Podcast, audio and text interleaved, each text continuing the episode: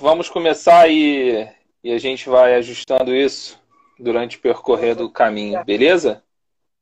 Beleza. Deixa eu só fazer o seguinte aqui.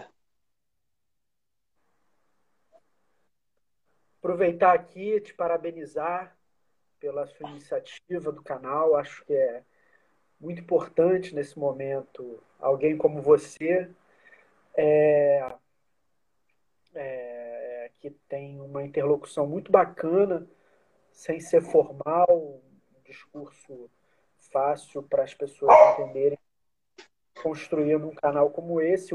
E agora Zé já é algo que já está marcado na sua vida. Momentos de tantas lives também fúteis nesse momento de quarentena, ela está virando televisão, é sempre bom construir um, um espaço como que você está fazendo. Então, estou te parabenizando. Pô, cara, obrigado. É, eu fico muito feliz porque é, desde o início, quando eu comecei a assistir as lives, é, eu, eu parei para olhar para os meus amigos e falei, pô, tem tanta gente bacana, tanta gente como você, um cara que tem.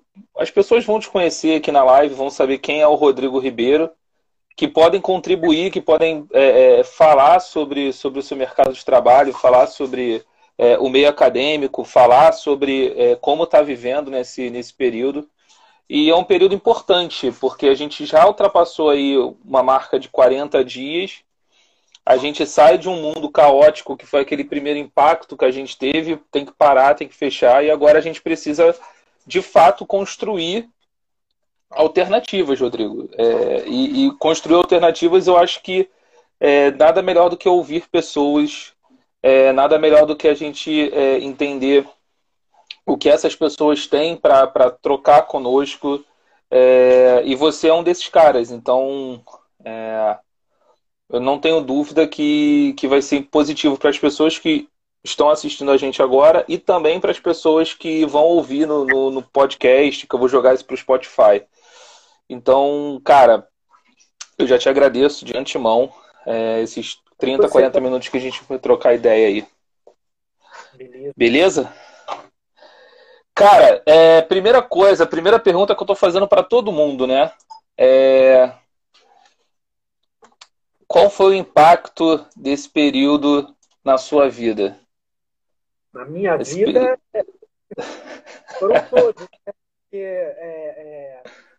apesar de, de, algumas atividades. Rodrigo, segura, segura dois minutos. Antes de tudo, eu esqueci de fazer uma coisa. Cara, conta pra gente quem é o Rodrigo nesse ponto no universo. Você não se apresentou, as pessoas não te conhecem.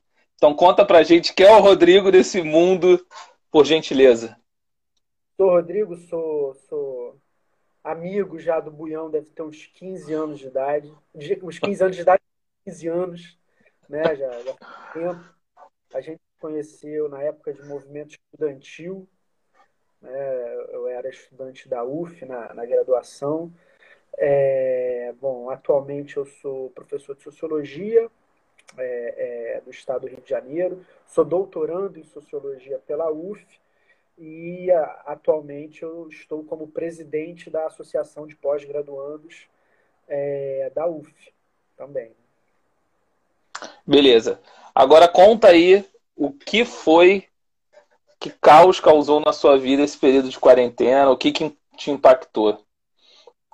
o que mais impactou até o momento, é, creio que seja saúde mental, né?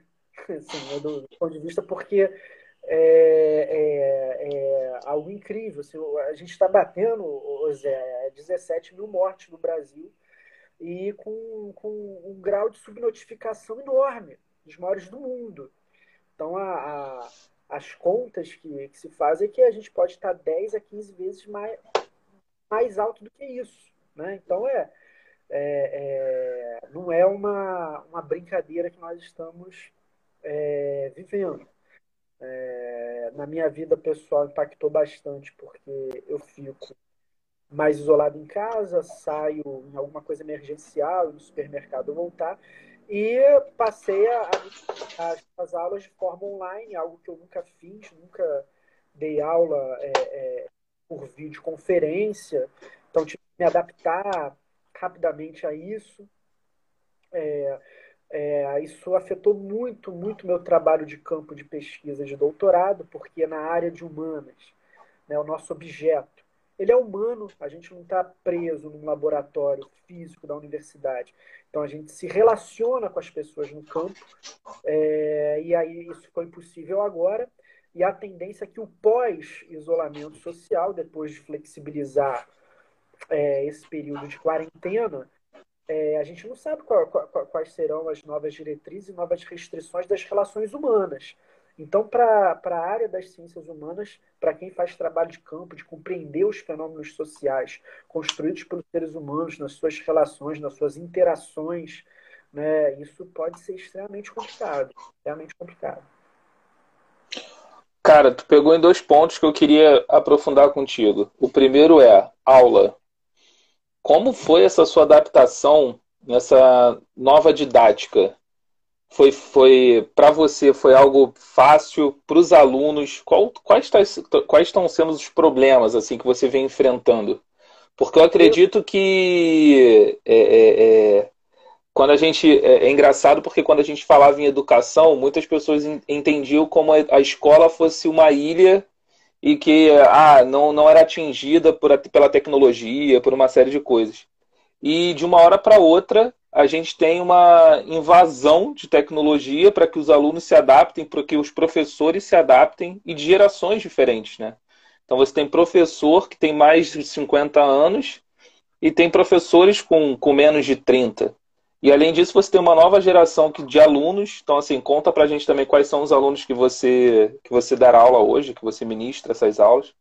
Mas qual foi o grande impacto, cara? Como é que você adaptou a sua didática é, toda para uma sala de aula online? Como é que isso funciona? O que, que você teve de estranheza, assim? Bom, primeiro eu, eu não me adaptei até agora, né? Apesar de já ter vezes assim. Né? É, é...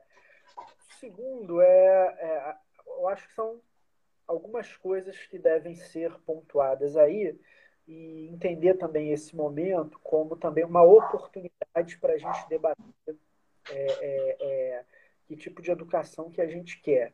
Né? É, primeiro, é, atualmente eu estou ministrando a, a, as minhas aulas de sociologia só em escolas estaduais.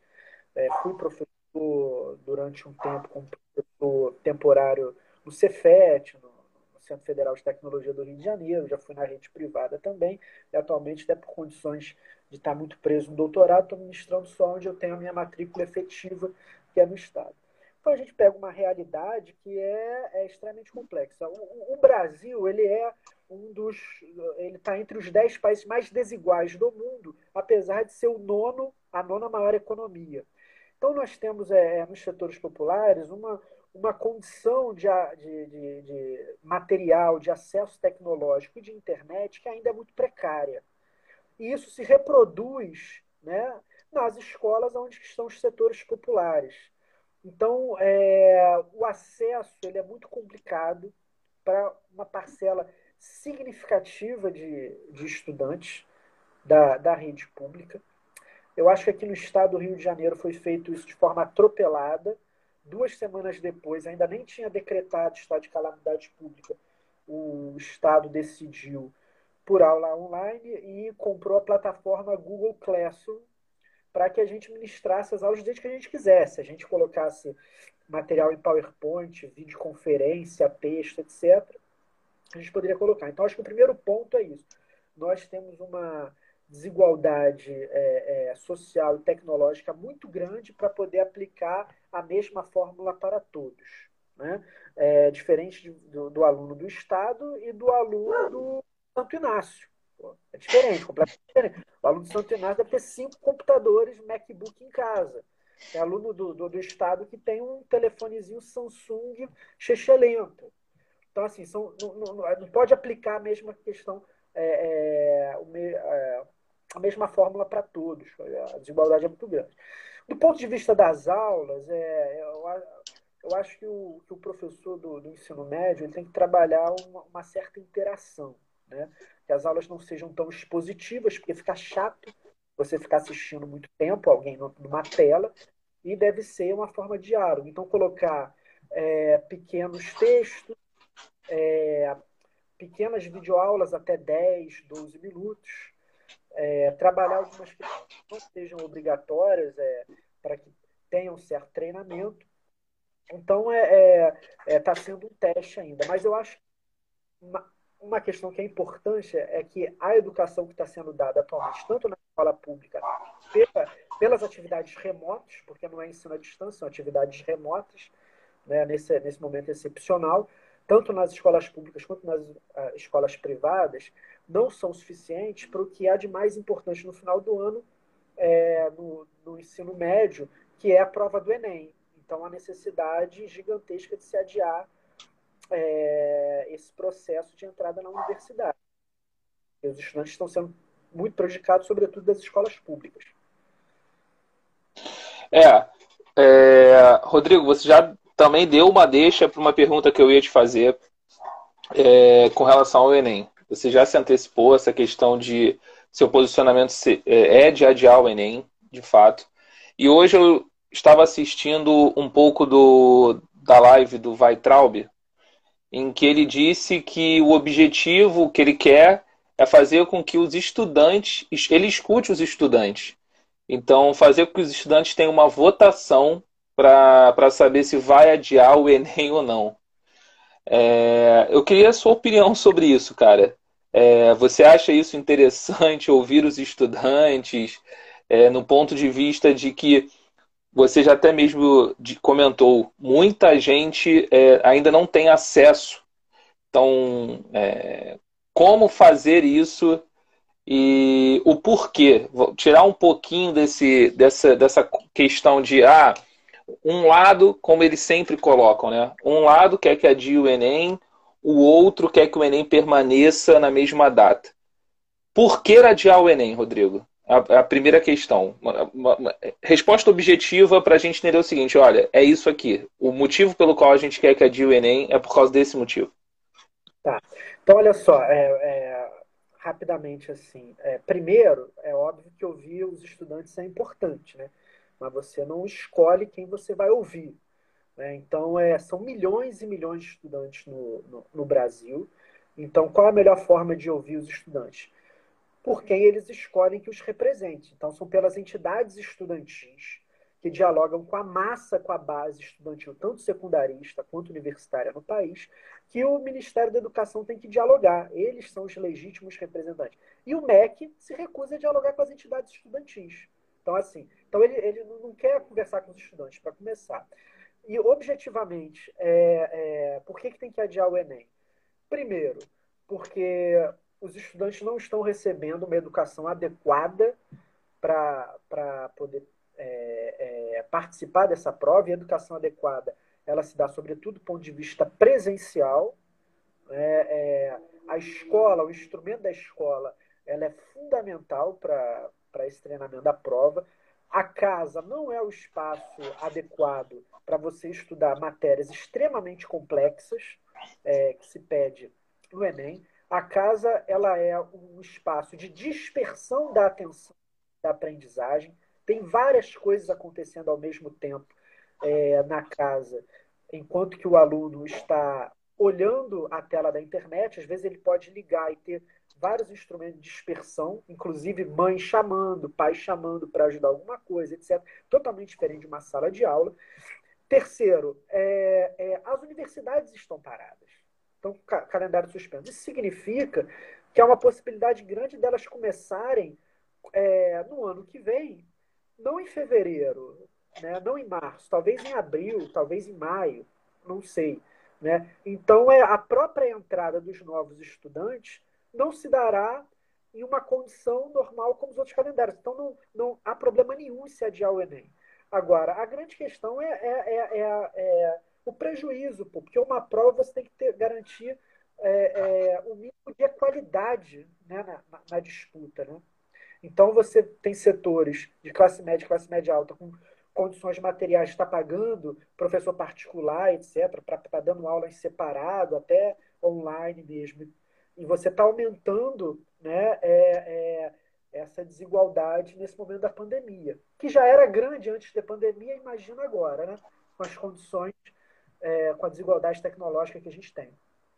Não, mas aí era, era, era isso, né? Então, é, o principal motivo é a, a desigualdade tecnológica de ensino, que nesse momento de pandemia, que vai abrir uma, uma brecha, um distanciamento absurdo entre os que têm mais condições materiais e financeiras de se manterem nesse momento de pandemia e os que não possuem.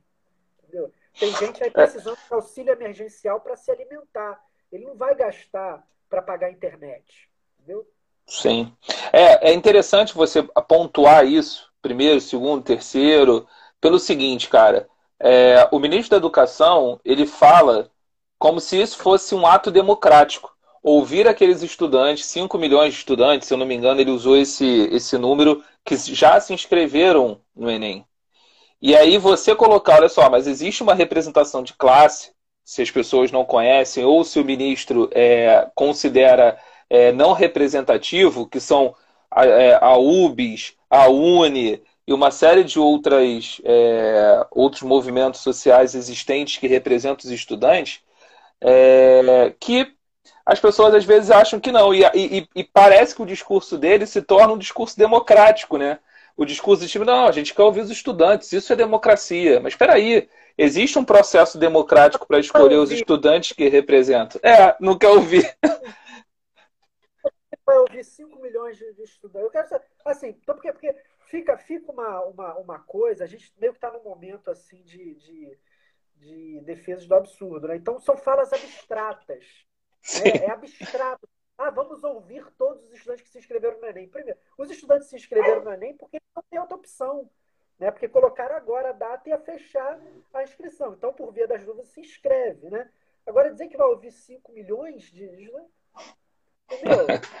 Por meio de votação. É, é absurdo, é absurdo. É, é, é uma forma demagógica, é demagógico o negócio. É, é, é importante. Eu, eu queria fazer essa pergunta para você, porque é importante ouvir um, um, um professor, um cara que está na ponta como você. Praticamente todas as pessoas que a gente está conversando estão de fato na ponta. É, e você tem é, todo um conhecimento histórico, um processo histórico do, do movimento estudantil. Então, foi importante, eu, eu queria te fazer essa pergunta, é, para que as pessoas que estejam assistindo a gente vão ouvir depois. Eu acho que hoje deve ter alguma live importante que a galera tá fugindo. É, mas vamos vamos seguir. Cara, é, você enxerga, Rodrigo, que o futuro da educação como política educacional possa ser impactada com essa transformação digital que a gente está tendo agora, de intensificação do estudo à distância, de intensificação do estudo em home office. Você acredita que isso pode acontecer? Não, eu acho que pode. Se, se, se as condições do, do, do, do século XXI for uma condição realmente de desastre ambiental e de massificação de pandemias, obviamente que essa alternativa ela vai ser posta de forma mais concreta. É, é, eu, bom, o trabalho home office educação e a educação à distância ela já ampliou é, de forma gigantesca. Né? É, eu não sou o cara é, reativo e negacionista da tecnologia, não, Zé. É, entretanto, eu acho que, ah, do ponto de vista educacional, ela não tem que ser tratada como primeira instância do aprendizado. Eu acho que esse instrumento de mediação, é, computador, telefone, é, ele ainda está muito aquém, mas muito aquém do que a educação face a face, presencial, é, é, o diálogo corpóreo das disciplinas e o processo de aprendizado escolar. Beleza. Rodrigo, você comentou lá no início é, a questão do, da pesquisa e disse os impactos que sofreram é, dentro da sua pesquisa e os impactos que sofrerão as pesquisas em relação às ciências humanas. Mas fala pra gente um pouco, cara, é, qual a importância da ciência? A gente está num momento tão negacionista dela, né? Qual a importância da ciência para você, cara? Sobretudo é, ela é total, ela é total. Veja, o, o, o Zé, é, é, é, as pessoas, ela, é, olha, a gente não, não, não tem a força de, de escolher por que, que o mundo é assim, entendeu? Então, é, algumas explicações não nos caem bem, não, não nos caem no nosso gosto, né? Mas elas existem, elas existem, entendeu? Então, é, é, é importante você compreender a ciência como um campo de explicação e de evidências do mundo. Né? É, é, a ciência, para mim, ela é importante tanto para descobrir logo a vacina é, é, da pandemia do coronavírus, como ela é importante para eu compreender por que, por que determinados comportamentos humanos é, é, se perpetuam na nossa sociedade. Para mim é tão importante nesse momento é, a ciência é, descobrir remédios, é, construir ventiladores mecânicos e descobrir a vacina, como ela também interpretar por que pessoas negam a pandemia do coronavírus. Né? Por que existe esse comportamento humano? Isso só vai se dar no ambiente científico, nas suas diversas áreas. Agora, veja, a, a ciência ela, ela não é o único campo de conhecimento é, que você precisa se debruçar. É, é, você pode ser é, é, um adepto da ciência, um cientista, e ser religioso ao mesmo tempo, por exemplo, entende? Você ter sua fé, ter a, a sua, a, a compreensão da sua subjetividade, né? É, é, mas isso não quer dizer que você é, tenha que abrir mão das descobertas e da, das evidências, porque a ciência tem método. A ciência tem método. Né? É, ela se coloca à prova o tempo inteiro. Ela se coloca à prova o tempo inteiro. Então, há um tenso debate sobre uma hipótese, sobre um artigo a ser publicado, há, há desconstruções. Né? Por que essa questão da hidroxicloroquina? Né? Por quê? Porque é o seguinte, porque não, não gerou evidência. Não gerou evidência. Quando não gera evidência, você não tem, não se constrói o mínimo de consenso no campo científico sobre a sua importância, sobre é, os seus efeitos, a ciência vai falar, olha, ainda não está comprovado. Né? Um dia talvez esteja, e um dia pode ser totalmente refutado. Então, do ponto de vista científico, enquanto não gera evidência, não está valendo. Né? E, e, às vezes, para a política, por exemplo, isso é um problema, né? porque a política, às vezes, quer resposta rápida. Então, o tempo da ciência é diferente do tempo da política. Né? Então, se a gente tem presidente que não compreende isso, é, é cria um outro problema para esse contexto que a gente tem, por exemplo, de pandemia. Cara, é... com toda a sua experiência sociológica, o que, que você já enxerga dentro do, da nossa cultura, da nossa rotina, de mudanças sociais? Ou que você ainda não comprovou cientificamente, mas que você enxerga que isso pode se tornar uma mudança, um, uma diferença de comportamento social? Nesse momento agora? Da... Nesse momento, o que, que você para para pensar e só, porra, isso aqui pode de fato mudar do comportamento da nossa sociedade? Ah, é, é, é... pode aumentar. Foda, né? Desculpa. Não, é, não, acho que pode aumentar né, é, mais a individualidade, por exemplo, né, das pessoas ficarem mais fechadas, aumentar as relações online em detrimento das relações face a face. Né? Então, é, é aumentar o, as mediações tecnológicas do ponto de vista é, do diálogo, é, dos debates. É o que nós estamos fazendo aqui agora. Né? A gente poderia estar conversando presencialmente, estamos conversando sobre o mesmo tema, né? mas estamos conversando aqui é, é, é online, você na, na sua residência, eu na minha. Então, isso pode virar uma gigantesca. Por outro lado, aí talvez não seja tanto questão de ciência, mas é, esperança e desejo, ainda não comprovado, mas pode aumentar também a rede de solidariedade né? é, é, entre seres humanos, né? É, que sensibilizam com a quantidade de mortes que a gente teve. É, então, uma, uma, se debater mais é, que tipo de, de, de, mundo produtivista é esse que a gente tem. Né? Porque como é que se gerou essa pandemia? Né? Não sei se foi por questões alimentares de fato, outras coisas, mas de fato esse sistema que a gente tem, ele não está dando muito certo, né? Então, é, é para a gente poder reativar as nossas redes de afeto e de, e de condições sociais, a gente tem que repensar, inclusive, o nosso modo de produção. Né? É. é. Rodrigo, eu vou te fazer uma pergunta que talvez seja uma pergunta bem. Você já tenha, bem, já tenha retratado, mas eu acho, acho interessante é, a gente conversar por eu já te conhecer e saber que você pode se aprofundar um pouco mais disso. É, cara, como é que você vê essa questão da, da importância da educação versus cultura versus meio ambiente? Você retratou essa questão da, da pesquisa, é, que ainda é, não é uma evidência se foi de uma questão alimentar ou não, mas você enxerga que o caminho para um futuro é, mais igualitário, um futuro mais social, um futuro em que as pessoas pensem numa, numa, numa nova relação de trabalho, passa por uma base de educação, cultura e meio ambiente? Creio, creio que sim, o, o, o Zé. É, mas até para construir essa base de educação, cultura e meio ambiente, a gente tem que repensar é, é, a forma de distribuição das condições disso.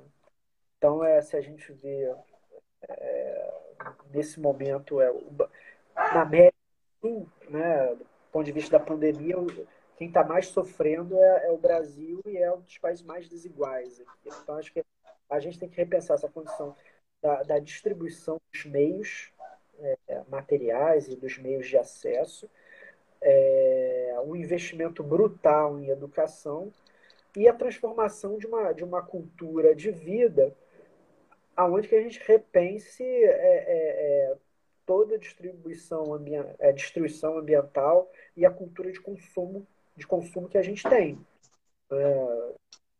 Não tem jeito, assim, para o planeta ir, ir para frente, tem que repensar é, as nossas bases de consumo e de produção. Porque o que vem se relatando é que o século XXI ele é o século das pandemias. Né? Então. Cara, que... última pergunta para a gente encerrar. Cara, o que, que você projeta de futuro? Como é que você enxerga o futuro? É, pode ser positivo, pode ser pessimista. Isso é difícil, Zé. Porque agora eu pergunto para você, e agora, Zé? Fez no futuro. Mas é, é, é, complexo, né? Complexo, porque a gente está pensando muito no presente, né? Nesse momento, né? Querendo que o vírus não chegue a gente é, e etc. Mas eu espero que, que a gente tenha um futuro de uma construção de redes mundiais planetárias que tenham se sensibilizado com o que aconteceu com os milhões de mortes que nós tivemos, né? nós repensemos uma, tenhamos uma cultura política, uma cultura global, né? de uma relação de trocas que vá para além da relação de trocas de mercadoria, mas também aumente as trocas de conhecimento e as trocas de afeto e sensibilidade é, humana, falta sensibilidade humana. Eu espero que se construa é, uma nova forma de, de sociabilidade né, nesse nosso meio social, em que a gente diminua as nossas individualidades. Né? E creio que isso já esteja é, acontecendo também no Brasil nesse momento. Pessoas estão refletindo muito sobre determinadas posturas que tomaram há, há pouco tempo e verificando isso é, no meio dessa tragédia que nós estamos vivendo. É. Rodrigo, cara, é... a gente. Eu tô tentando controlar o tempo porque o Instagram tá muito doido. Antigamente ele controlava o tempo, o meu Instagram tá meio que travado. Não sei o que, que tá acontecendo, mas eu fiquei tentando acompanhar ali pelo, pelo horário. E a Vamos gente tenta seguir. Vai, fazer, vai dar 40 minutos daqui a pouco. Tô olhando aqui no ah, É, então. Cara, então é, é, o tempo mais ou menos que a gente tenta trocar ideia. Isso não quer dizer que a gente não vá voltar num futuro, é, porque as coisas estão acontecendo muito rápido, a dinâmica está muito, muito acelerada, então praticamente todo dia é uma informação nova, é algo novo, algo que a gente tem que trocar. Então, eu acredito que hoje, é, pelo menos em 30, 40 minutos, a gente tenha conseguido atingir algumas coisas importantes não para a gente zerar o tema, é, eu estou repetindo isso em todas as lives que eu falo, mas para apontar algo interessante para que as pessoas pesquisem, para que as pessoas busquem é, um pouco mais de entendimento. Então, você trouxe para a gente essa questão da, da didática do professor em sala de aula, que, tá, é, que é muito confuso, independente é, é, do momento que a gente está vivendo, tanto para o aluno quanto para o professor. Ah, quando você fala da desigualdade social que a gente tem, e isso impacta no, no, no, na, na, tecnologia, então não adianta é, a gente pensar num modelo em que seja igual para todos, porque um padrão para esse momento não é a mesma coisa. Se fala tanto em meritocracia, né, Rodrigo? Que a gente nem pegou nesse ponto, mas como é que você vai é, ter uma meritocracia em que você tem um aluno do Santo Inácio, você tem um aluno que tem um celular Samsung, como você citou, cinco computadores e um, e um celular na mão? Então é bem complicado.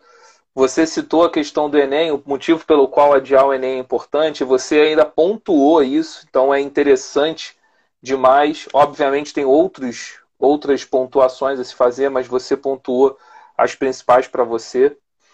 É, e mostrou um pouquinho sua, do seu pensamento sobre o futuro, sobre política educacional, que em algumas lives, é óbvio, a gente podia ficar aqui 30 horas discutindo sobre isso. Existem vários congressos, encontros e lives que estão rolando sobre determinados assuntos. Mas o nosso objetivo é ser um pouquinho mais curtinho, ter um tempinho de 40 minutos para a gente pontuar algumas coisas.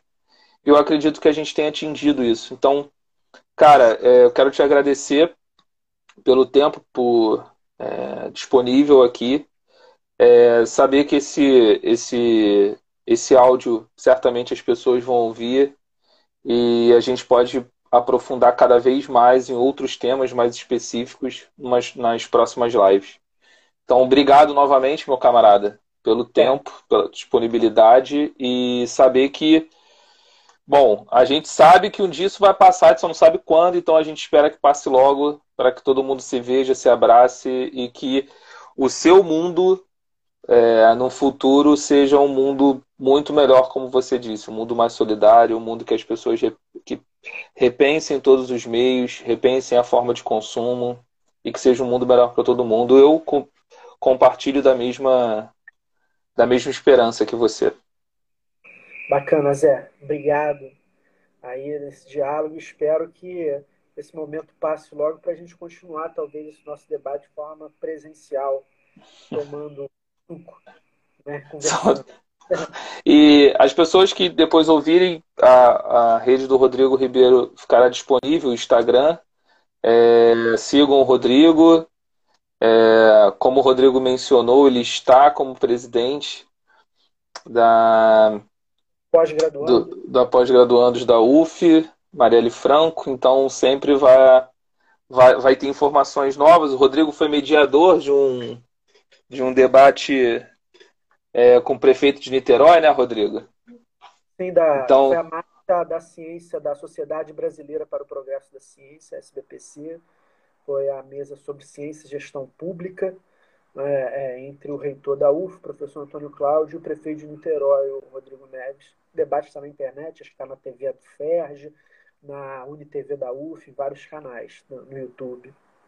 Vale muito a pena assistir. O prefeito Rodrigo ele comenta é, a importância da ciência, a relação que tem com a UF, a Prefeitura de Niterói com a UF, todas as medidas tomadas para a contenção do, do Covid-19 em Niterói, que foi uma das cidades referências, é, não só para o Rio, mas para o Brasil. Então, vale muito a pena ouvi-lo é, para que as pessoas consigam ter mais uma visão é, que esse é o momento, é, é, é para mim, Rodrigo, é o momento de ouvir todas as pessoas, pessoas que possam contribuir. Então, é, dessa forma que eu estou tentando trazer um pouco dessas lives para trocar com os meus amigos e ouvir pessoas de vários segmentos, de vários lugares. Então, fica o convite para assistir esse debate que o Rodrigo foi mediador, é, que está disponível no YouTube. Eu tenho, tenho certeza que está disponível no YouTube, porque eu também vi depois. Então, assistam. Então, beleza, meu amigo. Obrigado, boa noite.